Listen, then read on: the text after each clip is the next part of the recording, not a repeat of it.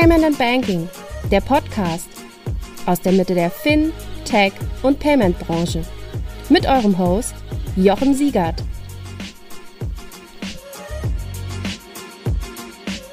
Wusstet ihr schon, dass FinLeap Connect, Europas führende Plattform für Open Banking, jetzt Quist heißt? Es ändert sich aber nur der Name, denn ihr könnt weiterhin das Potenzial von Open Finance mit deren intelligenten Datenlösungen maximieren. Mit Quist könnt ihr das Open Banking Potenzial optimal für euch nutzen und euren Kunden hochwertige digitale Finanzdienstleistungsprodukte anbieten. Quist ist ein ZAG-lizenziertes Unternehmen und deren hochqualifizierte Mitarbeitenden aus mehr als 35 verschiedenen Ländern mit Büros in Madrid, Hamburg und Berlin stehen euch für Fragen jederzeit zur Verfügung. Quist.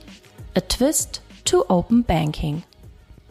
Hallo und herzlich willkommen zum Payment und Banking Fintech Podcast. Wir wollen mit Hubertus von Poser, den ich hier als Gast begrüße. Hallo Hubertus.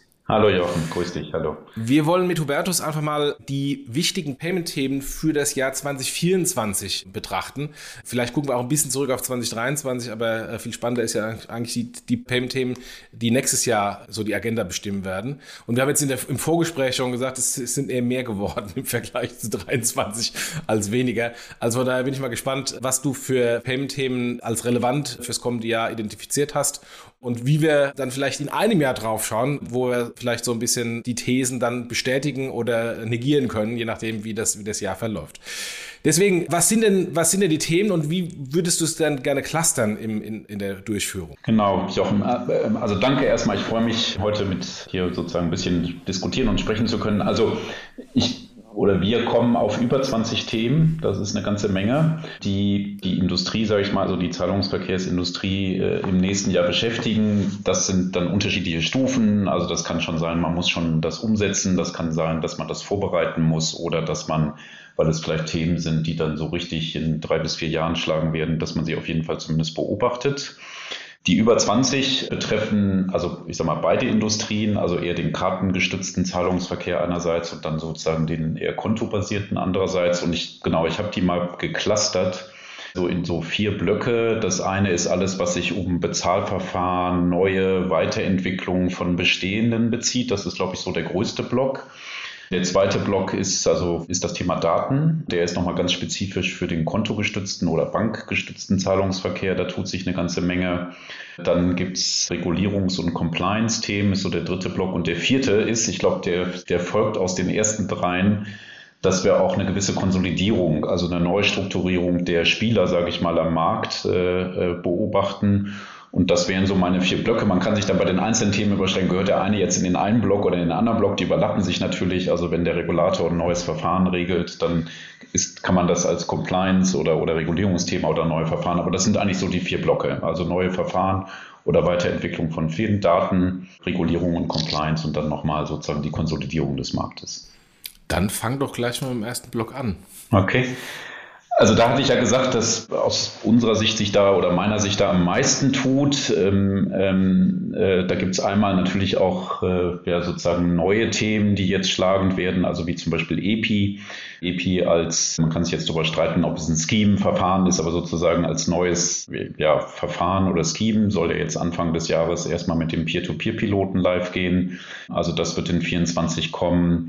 Der Regulator hat ja jetzt das Instant Payments Verfahren. Halt, halt, ja, ja. Bevor, du, bevor du weiterspringst. Das Interessante ist bei dem Thema EP, das, das fällt mir immer auf bei den Diskussionen rund um digitale Euro, wenn man, wenn man mit Politik und teilweise Verbänden spricht.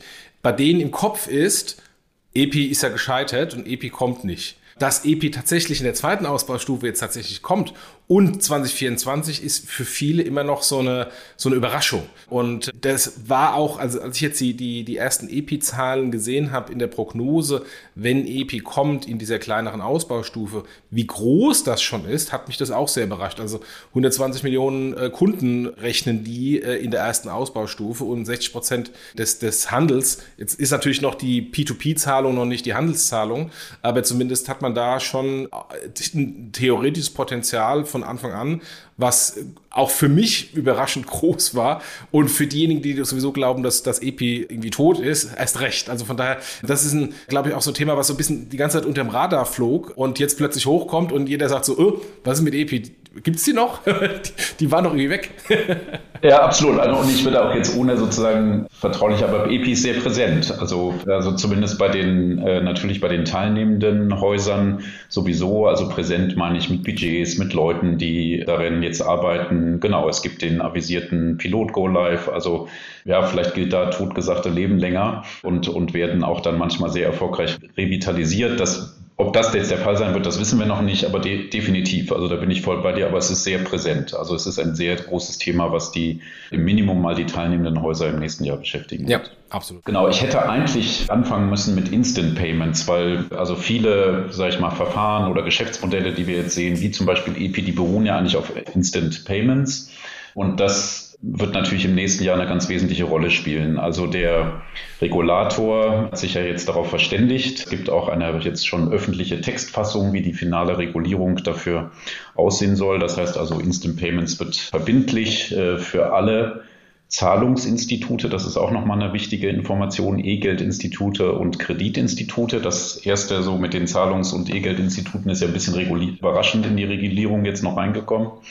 Aber im Ergebnis müssen eben alle Zahlungsdienstleister dann in verschiedenen, sagen wir mal, Abstufungen oder Aufbaustufen Instant Payments erstmal empfangen können und dann auch senden können. Jetzt könnte man sagen, naja, Instant Payments ist ja schon da, viele haben es schon, das ist richtig, aber A rechnet der Markt und auch wieder mit, dass jetzt nicht von einem Tag auf den anderen, aber die Transaktionszahlen werden nach oben gehen, EPI, wie zum Beispiel das Beispiel, was wir eben hatten, beruht auf Instant Payments. Es gibt noch andere Geschäftsmodelle, kommen wir vielleicht noch zu bei Request to Pay, die dann auch auf Instant aufsetzen. Die Gebühren werden gedeckelt, also werden die Transaktionszahlen deutlich nach oben gehen innerhalb der nächsten Jahre. Und das ist einfach ein anderes Spiel, wenn ich das so als, sag ich mal, Nebenprodukt habe, auch ein anderes Spiel für die Infrastruktur, für die Technik. Das heißt, da werden alle ja, Marktteilnehmer nochmal sehr gefordert sein. Also denen natürlich die, die es noch nicht haben, äh, die dies haben, um eben die größere Last und eine sozusagen bessere Resilienz herzustellen. Und dann gibt es ja noch on top sozusagen so einige zusätzliche Funktionalitäten wie diesen IBAN Name Check. Wir kennen das ja aus Deutschland früher, äh, Kontonummer Namensabgleich, das gab es mal ja. äh, in grauer Vorzeit, das kommt ja jetzt sozusagen europäisch wieder. Also das ist ein ganz wesentliches Projekt, würde ich mal sagen, fürs, fürs nächste Jahr die Zeit, der Zeitplan ist ja so, dass wir jetzt damit rechnen, dass das so im März, April durchs Parlament geht. Dann laufen noch äh, 20 Tage Frist, also dass man und dann lauft, dass man so ab Anfang 25 dann eben in der Lage sein muss, Instant Payments zu empfangen und dann nochmal neun Monate später dann eben auch zu senden. So, ja, dann, ich, ich, denke, das wird nochmal generell jetzt unabhängig von Initiativen wie EP generell nochmal einen massiven Schub bringen, Absolut. dass Instant Payment das New Normal wird. Auch wenn die Banken, und da habe ich jetzt eine, eine, Doppelrolle, die Banken das natürlich ähm, die Regulierung nicht so toll finden, weil es natürlich ähm, äh, die Bepreisung von Instant Payment nicht ermöglicht. Aber wenn man einfach mal unabhängig von den kommerziellen Interessen an der Bank drauf schaut, es ist alles instant und da muss eine Überweisung auch kostenfrei, instant, zumindest paneuropäisch abgewickelt werden. Und man hat ja gesehen, dass die Bepreisung in den letzten Jahren, wo Instant Payment schon da war, nicht wirklich äh, großartig angenommen wurde von den Kunden, sondern dann doch wieder in normale Überweisung gemacht wurde. Insofern äh, hilft das, glaube ich, für eine, für eine viel stärkere Adaption. Nicht nur für, für, äh, für normale E-Commerce und sonstige Zahlungen, sondern generell für Instant Payment als New Normal. Absolut, also sehe ich ganz genauso. Und ich äh, persönlich denke auch, der, der was, das finde ich, kann man so ganz offen sagen, was viele Banken so ein bisschen sagen, oh, jetzt werden hier meine Gebühren gedeckelt, jetzt erodierte auch noch mein Geschäftsmodell in Instant. Das sehe ich, sag ich mal, nur teilweise so, weil eben durch die flächendeckende Erreichbarkeit natürlich auch ganz neue Chancen für neue Geschäftsmodelle entstehen. Also EP ist ein Beispiel. Das andere wäre zum Beispiel Request to Pay, das mit E-Rechnungen zu kombinieren und die Bezahlung dann über Instant und darüber Gebühren zu generieren. Also aus meiner Sicht ist es eigentlich sogar eher noch eine Chance, weil ich eben neue kontobasierte Geschäftsmodelle darauf bauen kann, weil ich eben weiß, Genau, wie du gesagt hast, jeder ist erreichbar und äh, das würde ich sogar, ja, mit den Gebühren, das schmerzt, kleine, keine Frage, aber die Chancen sind eigentlich größer. Also die muss man halt natürlich dann auch nur, nur mitnehmen. Wobei ähm, generell, wenn man Account-to-Account-Payments anschaut, wo ja heute sehr viel über Kartenpayment läuft oder PayPal, wo ja letztendlich eine Lastschrift beim Endkunden ist und dann konsolidiert dem Händler gezahlt wird, bei Account-to-Account-Payments ist auf der Händlerseite jedes Mal eine eingehende Überweisungstransaktion und dann natürlich ein Buchungsposten für die Bank. Also von daher ist es vielleicht so, dass das Geschäftsmodell nur jemand anders bezahlt, nicht der Kunde, ja, sondern, ja. sondern, der Händler. Ja, ja, absolut. Guter Punkt. Ja. Genau, dann gibt es natürlich noch, also das wird jetzt noch nächstes Jahr nicht, nicht sozusagen operativ massiv in die Umsetzung gehen. Das ist eben der digitale Euro. Ähm, aber da ist natürlich, dass man im Minimum sich darauf einstellt was, was mir auffällt, ist, dass es da so, ich nenne es immer zwei Geschwindigkeiten gibt. Also die eine ist die Geschwindigkeit der Europäischen Zentralbank, die das Projekt vorantreibt, die ja auch Rückblick nochmal auf das zu Ende gehende Jahr eben jetzt entschieden hat, dass sie sozusagen in die nächste Phase eintritt. Ähm, so, also die schreiten da voran ähm, und, und, und, sag ich mal, pushen das, wie man das so sagen würde, das Projekt. So, die andere Geschwindigkeit ist die politische. Es wird keinen digitalen Euro geben ohne eine Regulierung, das geht nicht. Und da ist eben die große Unbekannte, ähm, also alle gehen davon aus, dass der Regulierungsvorschlag, den es gab, der wird es jetzt nicht mehr durchs Europaparlament schaffen. Nächstes Jahr sind Europawahlen. Und es ist hier kein Politik-Podcast, aber sozusagen, wir müssen einfach abwarten, wie wie dann die Zusammensetzung des Parlaments gibt. Und es ist, glaube ich, kein Geheimnis zu sagen, wenn es eher rechte Parteien sind, die stehen dem Ganzen kritisch gegenüber, dann könnte die Diskussion sich irgendwie verändern.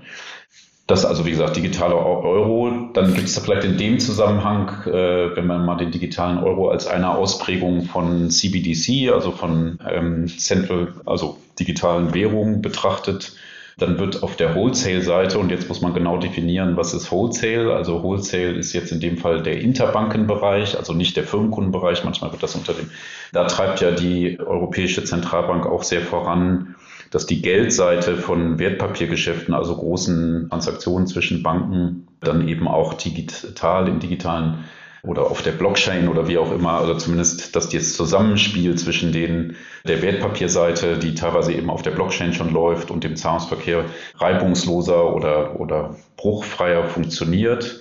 Das wird gerade im Moment sehr vorangetrieben, ohne jetzt in die Details zu gehen. Da gibt es halt drei Ansätze von drei Zentralbanken. Die Bundesbank ist auch dabei, die Banca d'Italia und die Banque de France. Da wird man eben im nächsten Jahr sehen, welcher Ansatz sich durchsetzt. Also das ist natürlich eher so ein, so, so ein Expertenthema, aber äh, finde ich immer, sollte man auch beim, unter dem Stichwort digitales Geld erwähnen. Und dann wäre ich jetzt eigentlich erstmal sozusagen bei den neuen Sachen und das letzte ist eigentlich gar nicht mehr so neu, ist natürlich Request to Pay. Also auch da, ich weiß nicht, den Zuhörern ist es vielleicht bekannt, die genossenschaftliche Finanzgruppe hat sich ja jetzt da ist ja auch mit einem Piloten live gegangen, um eben Request to Pay mit E-Rechnungen zu verbinden. Also da könnte ich mir vorstellen, wir kommen wieder zum Thema Instant Payments. Wenn eben alle erreichbar sind, dann kann ich natürlich auch Requests dann eben instant bezahlen lassen. Ähm, also da erwarten wir auch einen Schub nächstes Jahr. So, das ist sozusagen, ich sag mal so, der ganze neue Block. So, und dann gibt's noch, und da bin ich fast eher dann so auf der Kartenwelt, gibt es natürlich dann auch viel Weiterentwicklung bei bestehenden äh, Sachen, also Girocard 4.0. Es gibt der Merchant-Seite zunehmend die, die Anforderung, Omnichannel-fähig zu sein und wirklich, also nicht nur POS einerseits und E-Commerce andererseits, sondern komplexeste, sage ich mal, Marktplatzmodelle abzubilden, im Loyalty-Bereich tut sich viel, also Stichwort Payback und Sparkassenfinanzgruppe.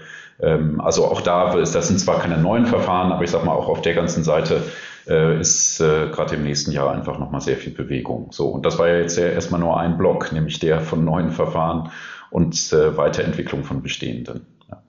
Ja, absolut. Äh, kann ich, kann ich alles unterschreiben. Ich würde beim digitalen Euro sogar noch einen Schritt weiter gehen. Ist ja noch nicht entschieden und die politische Diskussion, wie du sagst, ähm, hinsichtlich des Europaparlaments verschiebt sich vermutlich doch auf die, auf die äh, nächste Legislatur, Legislaturperiode. Nichtsdestotrotz, auch wenn die nationalen Parlamente nichts damit zu tun haben, hat die CDU, CSU zumindest eine große Aussprache im Bundestag auch für, ich glaube, Februar oder so oh ja. angesetzt. Das heißt, das ganze Thema wird mehr in die Öffentlichkeit Öffentlichkeit kommen jetzt im, im, im kommenden Jahr. Und interessant ist natürlich jetzt aus Steuerzahlersicht, ähm, das eine Thema, was du angesprochen hast, das Wholesale-Thema, da eine starke, starke Nachfrage bei den Banken und bei der großen Industrie existiert. Bei der Retail-Seite jetzt nicht so, weil der normale Kunde weiß natürlich, er kann wunderbar bezahlen.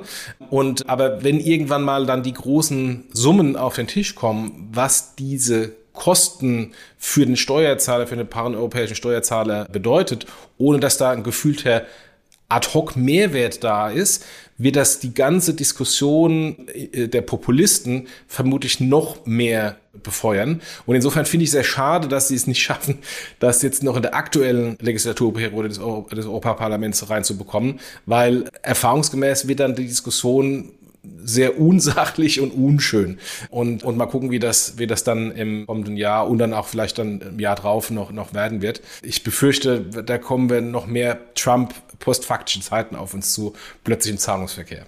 Äh, absolut und, und, und gerade weil du es auch ansprichst, aus den USA gibt es ja auch Signale, die haben natürlich auch Währung, äh, Diskussionen um digitalen Dollar, ja. digitale Währung. Da gibt es meines Wissens die ersten Bundesstaaten und die kommen dann meistens aus einer bestimmten politischen Richtung, ja, ja. Äh, die dem schon versuchen, einen Riegel vorzuschieben. Was ich manchmal schade finde, sage ich, natürlich kann man darüber diskutieren, ob es einen betriebswirtschaftlichen Nutzen oder Use Cases gibt für den digitalen Euro. Aber aus meiner Sicht ist eigentlich das Entscheidende, Argument ist wirklich die europäische Souveränität ja. und die europäische Unabhängigkeit. Und ja. ähm, gerade wenn wir über die Wahlen sprechen, also ich meine, man hat es bei, bei der Russland nach der Ukraine, das geht relativ schnell, dass US-amerikanische Schemes äh, dann eben sozusagen, wenn entsprechende ähm, ja, Embargi verhandelt, äh, verhängt werden, äh, das abschalten können. Und ich möchte mir nicht ausmalen, was es bedeutet in einem vielleicht Wirtschafts Diskurs, sagen wir mal, ich will noch nicht von Krieg sprechen, zwischen den USA und äh, der EU, was das dann für börsennotierte, US-börsennotierte Unternehmen halten kann. Und ich habe auch immer ein anderes Beispiel. Ähm, also, weiß nicht, wenn dann Kinder oder weiß nicht, äh, mit dem digitalen UN TikTok bezahlen oder sowas, weil sie sich es einfach auf die Wallet runterladen können und nicht mit dem digitalen Euro oder mit irgendwas anders. Da sage ich immer, wollen wir das wirklich? Oder äh, Zahlungsverkehr ist ein Infrastrukturthema und da ist eine Resilienz oder Unabhängigkeit, sei es über EP, sei es über Instant, sei es über den digitalen Euro, da will ich mich jetzt gar nicht zu äußern, was da das Beste ist. Aber ich bin, ich persönlich bin sehr davon überzeugt, dass wir das brauchen. Sehe ich auch, das, genauso. Deswegen war ich ja auch jetzt zwei Jahre da in dem Beratergremium bei der EZB, wo man sich allerdings aus meiner Sicht doch ein bisschen mehr drüber streiten kann, ist der Umfang, wie das Projekt aufgesetzt wird. Also brauchen wir da wirklich so ein umfangreiches Scheme in der Hand einer Europäischen Zentralbank oder geht es da nicht eher darum zu sagen, da soll eine Infrastruktur geschaffen werden, die dann von der Privatwirtschaft tatsächlich umgesetzt umgesetzt und operativ betrieben wird. Und das eine hat natürlich mit dem anderen auch von der Kostenseite einen riesen Unterschied. Und je mehr die Kosten und je größer das Projekt ist, desto natürlich schwieriger dann auch eine Erklärung für den Steuerzahler. Ähm, wenn zum aktuellen Zeitpunkt und äh, Souveränität ist zwar ein, äh, ein wichtiges Thema, aber der normale Bürger auf der Straße, für den ist es, glaube ich, jetzt noch nicht so ein Problem, dass seine, seine Zahlungen, ob, oh, und weiß gar nicht, ob seine Zahlungen überhaupt souverän sind. Also fängt er an mit einer Girocard. Eine Girocard in Deutschland ist nationales Zahlverfahren. Die gleiche Karte überhaupt ähm, außerhalb der Grenzen von Deutschland ist dann schon nicht mehr national und abhängig von einem internationalen Scheme. Das verstehen wir, der gemeine Endbürger, glaube ich, nicht so sehr. Absolut, da, da, da, hast du absolut recht. Das wird auch dann eine politische Herausforderung, das sozusagen zu transportieren absolut, und zu erklären. Ja, ja. ja. Gut, also ich würde sagen, ich gucke hier gerade, überlege auch nochmal gerade genau, also das so zu den Zahlungsverfahren, ich weiß nicht, wie du willst, wir, wir können gerne zum nächsten Block ja, gehen. Gerne. Ja, gerne. genau. Also der nächste, und der betrifft, muss man dann sagen, primär den kontogestützten Zahlungsverkehr, ist so das Thema Daten.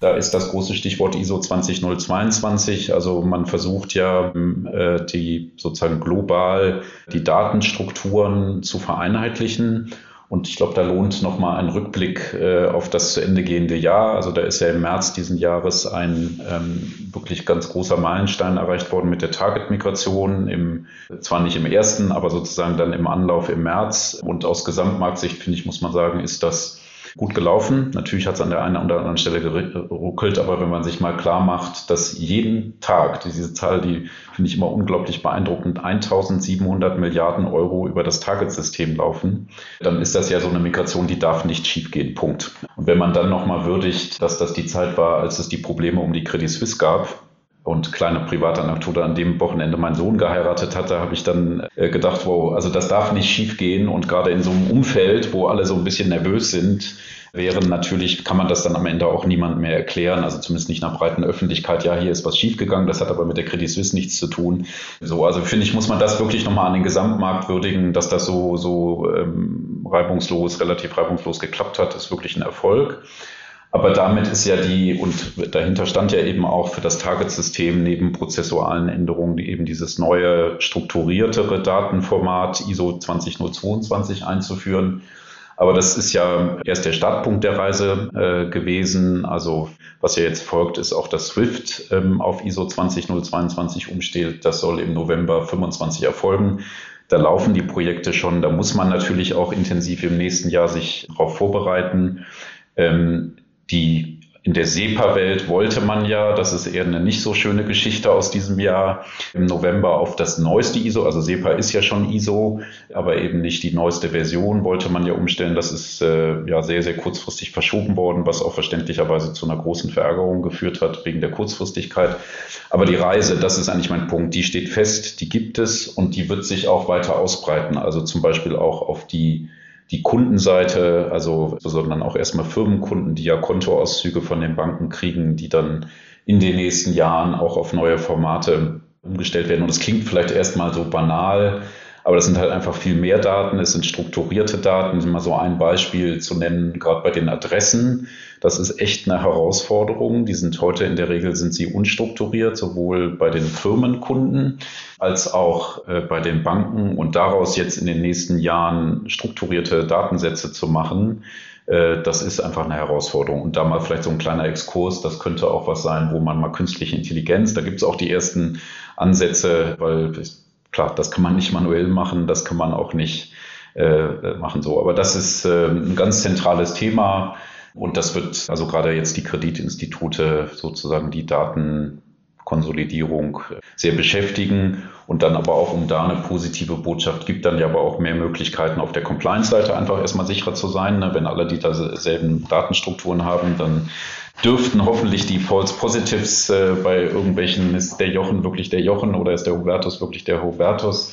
Die würden, dürfen abnehmen und natürlich kann ich auch mit strukturierten Daten mehr Services für Kunden anbieten. Aber das ist erst der zweite Schritt. Jetzt geht es, glaube ich, in den, also nächstes, übernächstes und dann vielleicht noch 26 darum, das erstmal entsprechend umzusetzen. Ja, und ich glaube also für die, für, für die Unternehmenskunden wird das, ein, wird das ein, ein Riesenfortschritt werden, weil mit mehr Daten kann ich natürlich dann auch so diese End-to-End-Prozesse im Zahlungsverkehr, die dann vor und nach dem Zahlungsverkehr passieren, also Rechnungszuordnung äh, ähm, etc., viel mehr automatisieren und habe da wahnsinnige Kosteneinsparungen. Und wenn das vor allem über die verschiedenen ähm, Kanäle hinweg identisch ist, also eine SWIFT-Zahlung dann genauso wie eine SEPA-Zahlung technisch gehandelt wird für solche Zahlungszuordnungen, hat, hat das wahnsinnige Auswirkungen. Also du hast schon Compliance-Thematiken angesprochen. Ich brauche nicht zwei verschiedene Compliance-Systeme, sondern es reicht eines. Und ich kann natürlich als, als Corporate ähm, dann auch übergreifend äh, viel einfacher die, die äh, Zahlungsprozesse managen.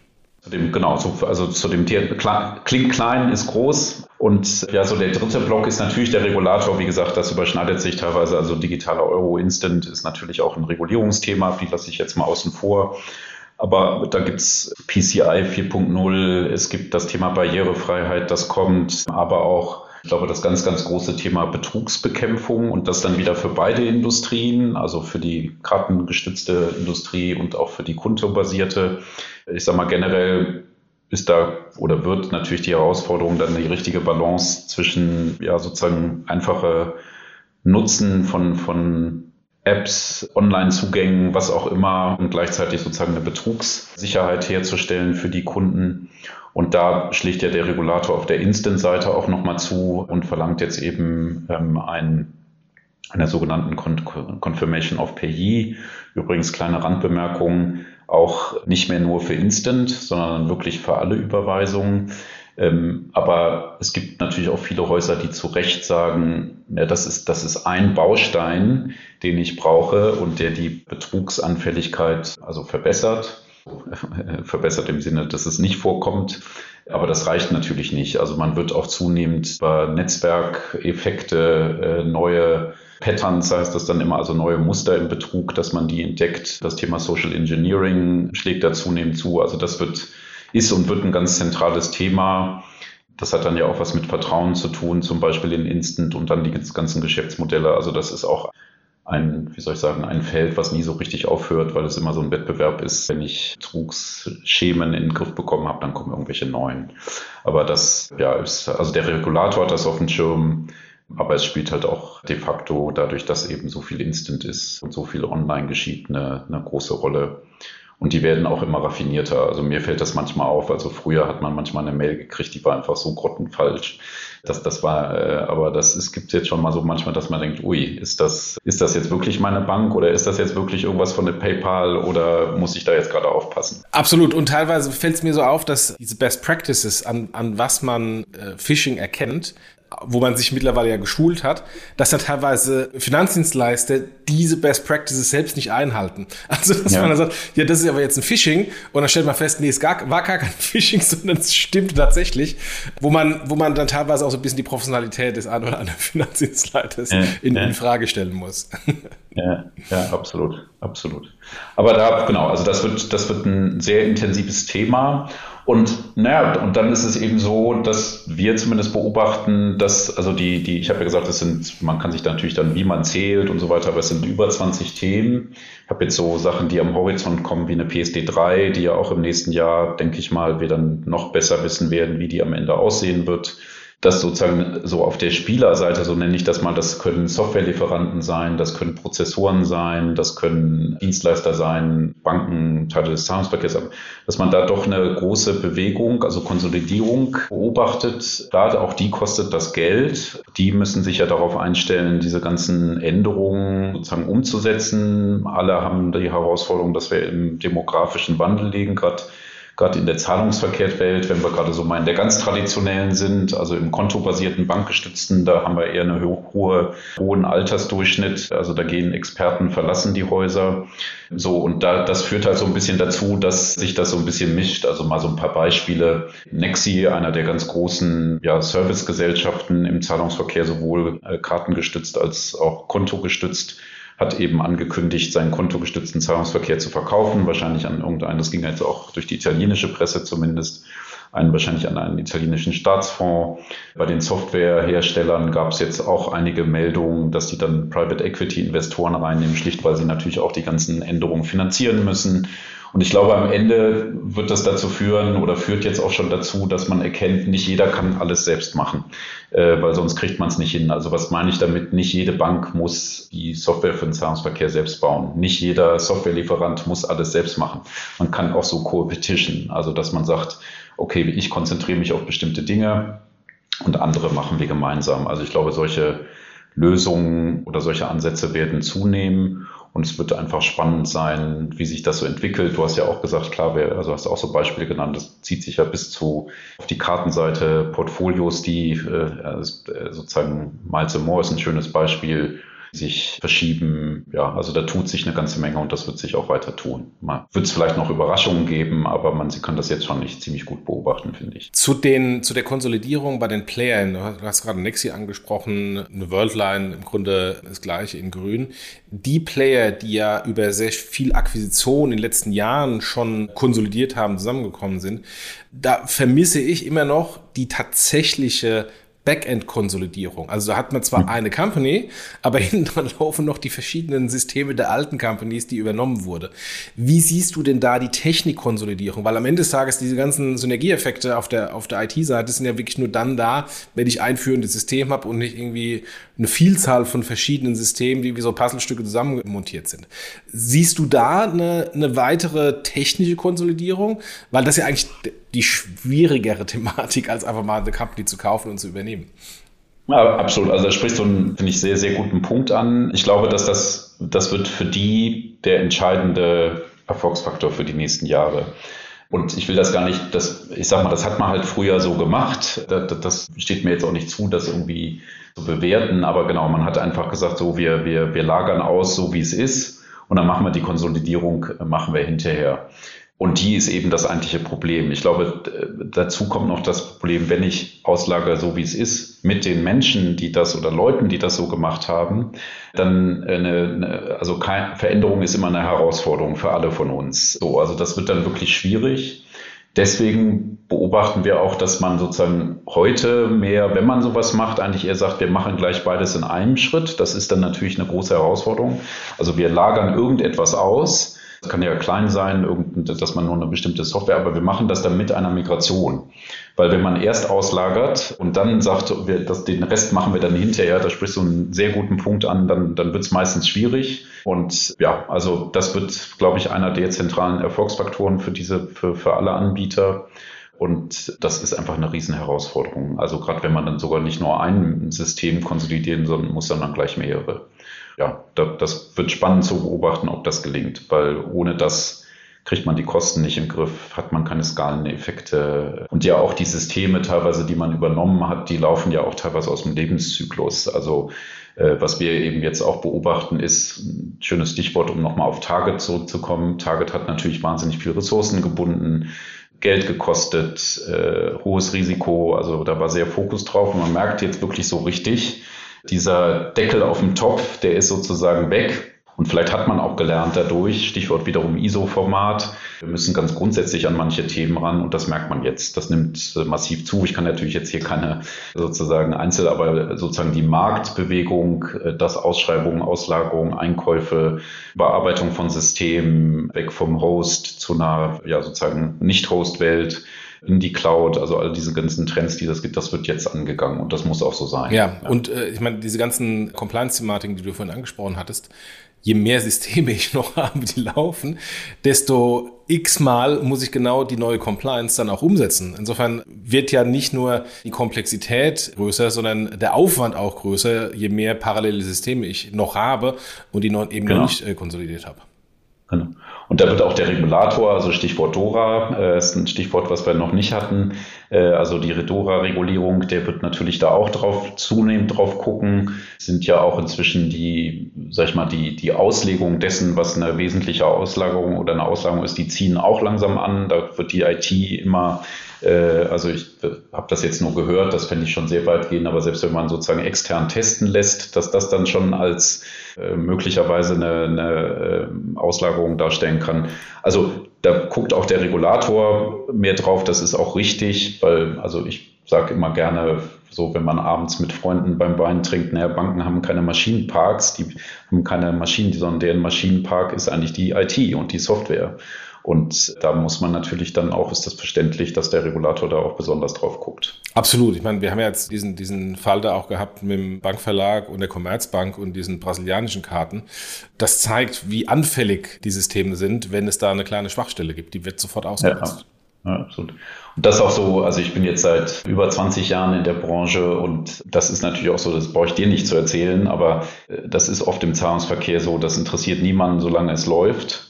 So, sobald es nicht läuft, das geht in ja, Minuten, maximal in Stunden, bis man höchste Aufmerksamkeit hat. Absolut, ja. Sofort im Vorstand, ja. Äh, sofort im Vorstand, weil wenn Unterhaltszahlungen liegen, M&A-Transaktionen nicht bezahlt werden können, Gehälter nicht durchgehen, ja, da ist, da besteht dann sofortiger Handlungsbedarf. Ne? Und ja, das macht es aber, finde ich, auch auf der also es macht es auch spannend, ja. weil das ist halt ja, es ist halt Infrastruktur und die interessiert meistens dann, wenn sie nicht, nicht funktioniert, ja.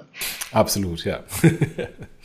ja, was ist denn der nächste Bucket? Oder der nächste Komplex? Genau, also ich hatte sozusagen, es gibt dann nochmal so ein bisschen so, so, so ein paar übergreifende, Dora hatte ich schon, äh, also so übergreifende Trends, die sich natürlich auch auf den Zahlungsverkehr auswirken, das Demografie hatte ich erwähnt, das sind so, sagen wir nicht zahlungsverkehrsspezifische Regulierungen wie Dora, das ist natürlich der Trend künstliche Intelligenz, was zunehmend eine Rolle spielt.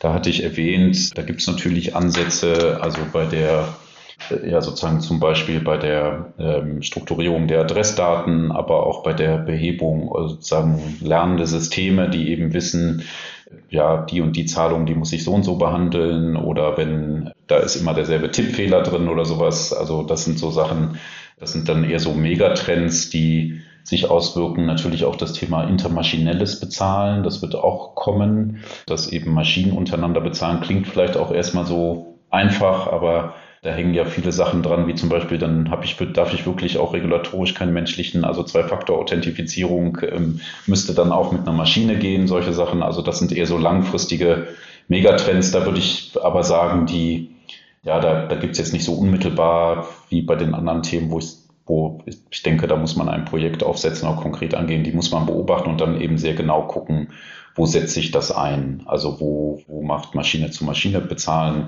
Sinn? Wie mache ich das? Äh, genau, künstliche Intelligenz, wo kann ich das einsetzen? Das sind so, so dann eher übergreifende Themen und vielleicht kommt ganz, ganz am Horizont dann mal, ich meine, da gibt es schon Initiativen. Wir haben fast mit Instant so ein bisschen angefangen, aber das ist ja dann Instant im SEPA-Raum. Aber das wäre vielleicht dann auch, da kommen wir wieder zu den Datenformaten und zu den Systemen, dass wir natürlich vielleicht irgendwann auch im, im kontobasierten Zahlungsverkehr Cross-Border Instant sehen, also wirklich global Instant Austausch von Zahlungen. Da gibt es bereits Initiativen, die sind dann entweder zwischen bestimmten Währungsräumen, zum Beispiel Dollar und, und Euro, die, die Bank für internationales Settlement, die BIS, arbeitet auch an Initiativen, aber das wird ein bisschen dauern. Aber ich glaube, das ist dann so, das ist mal so ein Thema, das, das, das besprechen wir dann vielleicht in zwei Jahren oder vielleicht sogar schon Ende nächsten Jahres oder wann auch immer. Genau, das zeichnet sich halt am Horizont ab. Ja, so als nächste Ausbaustufe, genau, ja. Ja, Wobei ja. übrigens nochmals wegen, wegen Machine-to-Machine-Payments, was, was in dem Kontext äh, so ein bisschen unter den Tisch fällt, aber aus meiner Sicht noch die viel größere Herausforderung ist, ist nicht der Zahlungsverkehr, sondern die vor- und nachgelagerten Prozesse. Weil bevor ich eine mhm. Zahlung mache, muss ja die Maschine irgendwie eine Rechnung stellen. Oder, oder ja. zumindest nach der Zahlung vielleicht eine Rechnung. Da muss Zahlungszuordnung sein. Dann müssen diese ganzen äh, Prozesse in der buchhalterischen äh, Bearbeitung bearbeitet werden. Habe ich da eine Mikrozahlung, habe ich also eine Mikrobuchung? Äh, das will ja auch kein Mensch. Und all die Themen, also die, die rund um den Zahlungsverkehr sind bei Machine-to-Machine-Payments, die sind aus meiner Sicht noch gar nicht geklärt. Ähm, und äh, da, da gibt es noch auch ganz dicke Bretter in der, bei den Unternehmensprozessen, um die zuallererst gelöst werden müssen, bevor wir dann eigentlich eine Zahlung machen können. Ja, absolut. Das ist ein guter Punkt. Ich meine, da sehen wir aus meiner Sicht so im Markt, dass sich das schon in diese Richtung bewegt. Also ein Beispiel, was wir schon mal hatten heute, Request to Pay in Verbindung mit E-Invoicing. Also es sind ja, also wenn, und auch da wird ja der Regulator ein bisschen helfen, jetzt durch, durch die Haushaltsmiserie, ist ja dieses so äh, ominöse Wort, das Wachstumschancengesetz erstmal im parlamentarischen Vermittlungsausschussprozess aber da ist ja auch eine Regulierung drin, die elektronische Rechnungen verbindlich macht in verschiedenen Stufen und auch relativ kurzfristig. So, und wenn ich da, sowas habe, ich meine, also wollte nur sagen, da ist Zahlungsverkehr ist ja eine Netzwerkindustrie, so wenn man so sukzessive dahin kommt, dass Firmen eben elektronische Rechnungen oder zumindest nur elektronische Rechnungsformate verschicken dürfen. Ich habe eine Instant-Zahlungsverkehrsstruktur, langfristig und, und, und. Dann kommt man so langsam dahin, dass man genau sowas abbilden kann. Also dass zum Beispiel eine, ja, einfach eine, eine Firma äh, die, diese Rechnung oder das Format generiert, gar nicht mehr an den Kunden schickt, sondern an die Bank. Die Bank macht daraus ein Request to Pay, verschickt das mit der Rechnung ans Online-Banking. Ähm, des Empfängers, äh, der sagt, ja, zahle ich, zahle ich später, zahle ich nicht. So, und dann hat man so einen wirklich so einen End-to-End-Prozess. Die Genos, das hatten wir ja, die haben wir, die, die haben jetzt den ersten Piloten, der so in die Richtung geht, aber dann bis zu Maschinen, zu Machine Payments ist es dann natürlich noch ein weiter Weg. Aber ich wollte nur sagen, da passieren ja jetzt die ersten Schritte und ähm, irgendwann werden wir das, denke ich mal, erleben, weil das ist auch immer etwas, was ich gerne sage. Ähm, also vielleicht du und ich, wir stehen, stehen morgens auf und sagen, boah, jetzt probiere ich mal das aus ja, im Zahlungsverkehr. Aber an sich, da sind wir wieder beim Thema, interessiert es ja eigentlich keinen. Äh, die Leute wollen bezahlen, es soll sicher sein, resistent gegen Betrugsfälle und ähm, am besten man merkt es gar nicht groß. Ja, absolut. So. Eine, eine Frage, die für uns vielleicht dann eher äh, auch in ein paar Jahren noch beschäftigt. Wenn wir jetzt diese ganze Infrastruktur bauen, was du gerade angesprochen hast mit strukturierten Daten, bei den Überweisungen, ähm, dass dann auch die Prozesse wirklich end-to-end -end sind, die dann im Grunde sowas wie Request to Pay als Produkt oder als Feature ermöglichen. Wie siehst du denn die Zukunft hinsichtlich, wenn diese ganze Infrastruktur aufgebaut ist, hinsichtlich noch stärkerer staatlicher Überwachung von Rechnungen und Zahlungen? Weil es gibt ja schon etliche europäische Länder, wo ich, also ich weiß, in Portugal äh, ist, es, ist es üblich, wo ich, bevor ich eine Rechnung ausstelle, diese ans Finanzamt schicke, das Finanzamt das dann aufzeichnet für die notwendige Corporate-Steuerzahlung. Äh, und wenn die Rechnung in irgendeiner Weise nochmal verändert wird, weil Discounts etc., muss man nochmal über das Finanzamt gehen. Da gibt es auch etliche Dienstleister, die diese Schnittstellen schon machen. Deutschland ist da bislang außen vor. Wir haben dann noch, sitzen dann noch ein bisschen auf, dem, auf der Insel der Glückseligen, auch für diejenigen, die äh, vielleicht der Steuer umgehen möchten. Ähm, aber wenn diese ganze Infrastruktur aufgebaut ist, schreit das doch eigentlich danach, dass dann der Staat mit seiner langen Hand dann sagt, okay, jetzt aber auch in Deutschland. Ja, und das geht auch schon los. Also was du erzählt hast aus Portugal, kenne ich auch aus Italien. Da ist es auch ja. so, dass die Firmen die Rechnung ans Finanzamt schicken und die schicken das dann an den Rechnungsempfänger weiter. Und so was ja dahinter steht, ist vor allen Dingen auch der Kampf gegen Umsatzsteuerbetrug. Ja, ja. Also ich bin jetzt kein Umsatzsteuerexperte, aber es gibt ja diese länderübergreifenden, auch in der EU Betrugsschemata, wo man mit Mehrwertsteuerkonstrukten, wie auch immer die aussehen, eben Mehrwertsteuerbetrug begeht. Und äh, das ist ein, ich sage immer, das ist äh, das beliebteste Projekt in den Banken jetzt im Moment. Das ist das CESOR-Projekt. Das ist ein äh, erster Schritt, wo eben dann die Banken Zahlungsverkehrsdaten, und das ist auch komplexer, als man das so erwartet, weil ich muss ja auf verschiedene Datentöpfe zugreifen, an die Finanzbehörden melden müssen. So und an die nationalen und die melden es dann an eine europäische Behörde damit die wiederum äh, mögliche, äh, ja zumindest mal Risiken, wo könnte hier ein Mehrwertsteuerbetrug vorliegen. Ja. Das ist der erste Schritt, aber das wird noch weiter zunehmen und ich glaube dann auch in Zeiten knapper Kasten äh, hat der Staat eh, also europaweit haben die Regierungen großes Interesse, die Steuereinnahmen abzusichern. Die Umsatzsteuer ist einer der höchsten ja. in jedem Haushalt an Steuereinnahmen. Also guter Punkt, geht man schon an, das wird noch mehr werden in Deutschland. Erstaunlicherweise, also sonst sagt man ja immer, wir Deutschen sind bei Regulierungsprojekten immer vorne mit dabei, halten den Zeitplan ein. Da ist, was, was CESOP angeht, das wird angegangen, aber es ist relativ spät losgegangen und da, da ist jetzt sozusagen die ersten Meldungen, müssen die Banken ja im nächsten Jahr, im ersten Quartal machen. Da wird noch intensiv dran gearbeitet. Ja, aber ja. Ja, spannend. Sehr, sehr viele Themen und alles in unterschiedlichen Stati. Also wenn man, wenn man jetzt äh, eine, eine, eine EPI anschaut, mit dem du angefangen hast, ist, oder Request to Pay, das ist ja schon da. Das kann der Endkunde nutzen. Da ist die Infrastruktur schon gebaut, während vielen anderen Punkten ja noch Infrastruktur erst gebaut werden muss oder beziehungsweise über die Regulatorik Infrastrukturveränderung vorgeschrieben wird, die ja dann vielleicht auch erst in Produkten in ein paar Jahren ähm, für den normalen Endkunden oder Corporate-Kunden sichtbar ist.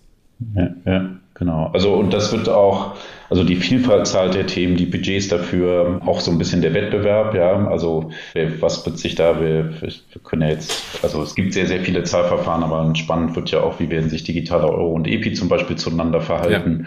Ja. Ähm, das ist das, das, das ist ein, also ein Thema, die Budgets dafür vorzuhalten, die Ressourcen richtig zu verteilen, weil, wie gesagt, wir kommen auf über 20 Themen, das ist schon, das ist schon eine Hausnummer, ja, ja. die man, die man bewältigen muss. Ja, die Komplexität ja. wird nicht weniger. nee, genau. Aber das ist genau. ja beim Payment, also zumindest seitdem ich bin, immer so stärker geworden. Also von daher, es wurde nie einfacher, es wurde ja, immer komplexer. Ja, ja, total. Also mir ging es so, ich komme eigentlich ursprünglich, also ich habe äh, am Anfang meiner Berufskarriere in der Bank gearbeitet, habe dann im Kreditbereich gearbeitet, bin dann in die Beratung gewechselt und hatte dort erst die Verantwortung für Kreditthemen und dann kam irgendjemand an und sagt, sag mal, du, das liegt dir doch so ein bisschen so Themen zu behandeln, willst du nicht auch noch Zahlungsverkehr mhm. machen? Und dann dachte ich so ganz offen, naja, also Zahlungsverkehr, ja, das, mache ich irgendwie am Feierabend. Ich glaube, ich habe zwei Jahre erstmal gar nichts verstanden und finde auch, die Komplexität liegt ja nicht in der einzelnen Transaktion, also die, ein Kredit an sich, also die G&V zu untersuchen, die Bilanz sich anzugucken, den Kunden und so weiter. Das, da ist die Einzeltransaktion komplex. Im Zahlungsverkehr ist es halt dieser Netzwerkeffekt, ja. die unterschiedlichste Regeln, Formate, Zusammenhänge. Allein wenn, äh, wenn eine Zahlung in der Bank bearbeitet wird, die muss disponiert werden, die muss nach Embargo, äh, nach Geldwäsche, tausend Dinge muss die äh, gemacht werden, so das muss alles zusammenspielen. Und das, finde ich, macht es halt so wahnsinnig komplex. Und dann ist es natürlich auch noch teilweise historisch gewachsen. Wenn man das jetzt hätte heute auf der grünen Wiese bauen können, dann wäre wahrscheinlich manches besser. Aber natürlich bei den Banken, bei den Kartendienstleistern, das ist ja alles über Jahre und Jahrzehnte entstanden. Und das jetzt auf die neuen Anforderungen anzupassen, finde ich, da muss man die Spieler auch manchmal ein bisschen in Schutz nehmen. Die haben es natürlich dann schwer im Vergleich zu, zu einem Startup oder Fintech sagte, das sagt, ich mache das halt von, ich mache das auf der grünen. Ja, klar. Ja, das ist natürlich eine, eine, eine, große Herausforderung. Aber natürlich die Anforderungen sind auch andere. In Fintech, da ist äh, die Fallhöhe lange nicht so hoch. Äh, da hat man hat man ein paar Mitarbeiter, hat ein paar Transaktionen, das interessiert nicht. Wenn, genau. wenn eine etablierte große Bank äh, der Zahlungsverkehr steht oder du hast Target angesprochen, wenn der Zentralbank Zahlungsverkehr steht, ist das eine andere Dimension. Also das ist natürlich auch ja. der, der Anspruch ein anderer. Ja, ja, absolut. Ich hatte, äh, weiß nicht, wenn wir die Zeit noch haben, das fand ich ein schönes Beispiel. Da ging es mal darum, äh, um einen, jemanden bei einer Bank, der weiter oben so ein bisschen gescheitert ist. Und da war so das schöne Beispiel, also wenn ich jetzt mal die Flugzeugindustrie nehme ähm, und ich ändere etwas in der Software, das so, dann geht, landen die Flugzeuge, dann wird die neue Software eingespielt. Vielleicht mache ich das mal im Piloten mit einem Flugzeug im Zahlungsverkehr, kann ich nicht sagen, so jetzt mal alles Stopp. Zwei Tage geht's leider nicht, Jochen kann nicht einkaufen, ja. Hubertus kann den Unterhalt für seine Kinder nicht bezahlen. Wir machen in drei Tagen weiter, das geht nicht. Ja. Und das macht es halt natürlich auch so, dass man immer extrem gut testen muss, ähm, alles durchdenken muss lieber das noch zwei, dreimal umdrehen, bevor man da was verändert. Äh, und das macht so spannend, finde ich, aber auch natürlich sehr herausfordernd. Ja, absolut, absolut. Und, und äh, der Teufel liegt natürlich dann immer in den Migrationsprojekten. Also du hast vorhin das mal ein Mob-Portfolio angesprochen.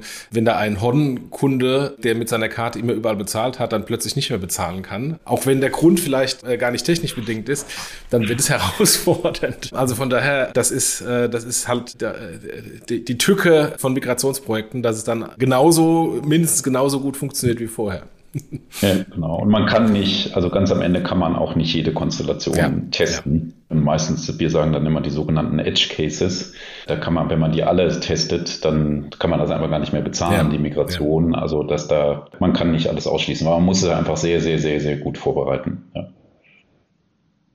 Gut, ja, vielen, vielen Dank für, für die ganzen Insights. Eigentlich, wenn, wenn ich äh, mal ganz abstrakt einen Strich drunter mache, für Berater ein, wunderbares Feld, weil die Komplexität wird größer. Die Mitarbeiter in den Banken und den Dienstleistern werden jetzt auch nicht mehr. Gibt es ja eher gegenläufige Entwicklungen. Das heißt, pro Mitarbeiter muss man immer effizienter sein. Bei mehr Themen wird natürlich eine Herausforderung. Also von daher dann natürlich eine wunderbare Möglichkeit für externe Hilfestellung in denjenigen, die das umsetzen, bei denjenigen, die es umsetzen müssen. Aber natürlich auch für diejenigen, die in die Industrie reinkommen, natürlich spannende neue Themen, mit denen man auch wachsen kann. Also so bin ich ja reingekommen mit den Innovationen auf der Kartenseite und aus der Industrie nicht mehr rausgegangen, weil, weil ich es so spannend fand. Ja, total. Und äh, du hast natürlich recht. Ich, ich bin jetzt sozusagen als äh, Berater und Softwarehersteller nicht unglücklich über die Entwicklung. Das würde mir jetzt auch niemand abnehmen. Aber auch da, das, was ja in den letzten Jahren schon sich ähnlich dargestellt hat, dass es immer komplexer wird und immer mehr auch man externe Hilfe braucht, auch das dreht sich aus meiner Sicht nicht mehr um. Also es ist nicht so, dass man dann sagt, okay, genau. jetzt habe ich überall meine Ticks, äh, die Sache ist durch, sondern äh, es geht nur weiter. Nee, absolut. Ich, äh, letzte Geschichte vielleicht, also ich nämlich noch nach SEPA saß ich damals war noch viel kleiner mit meinem Team zusammen und wir dachten so, boah, was machen wir denn jetzt? Was kommt denn jetzt? Und ich dachte dann echt so ein bisschen, hui, also wo liegt denn hier die geschäftliche Zukunft? Ich, da ist so viel gekommen und es geht so viel weiter. Also ähm, das ist schon, ja, bemerkenswert. Ja, alleine wenn man, wenn man schaut jetzt, weil du PSD2 sagst, wie viele Menschen auf der Aufsichtsseite eingestellt wurden rund um PSD2 mhm. und die Menschen, die gehen ja nicht mehr weg, das sind ja in der Regel Beamte und die werden ja alleine genau. schon zum Selbstzweck neue Regulatorik sich erfinden und neue, neue Prozesse erfinden. Das heißt, alleine deswegen werden wir mit Regulatorik und neuen Anforderungen in den nächsten Jahren weiterhin beglückt werden. ja, mit Sicherheit. Ja, ja.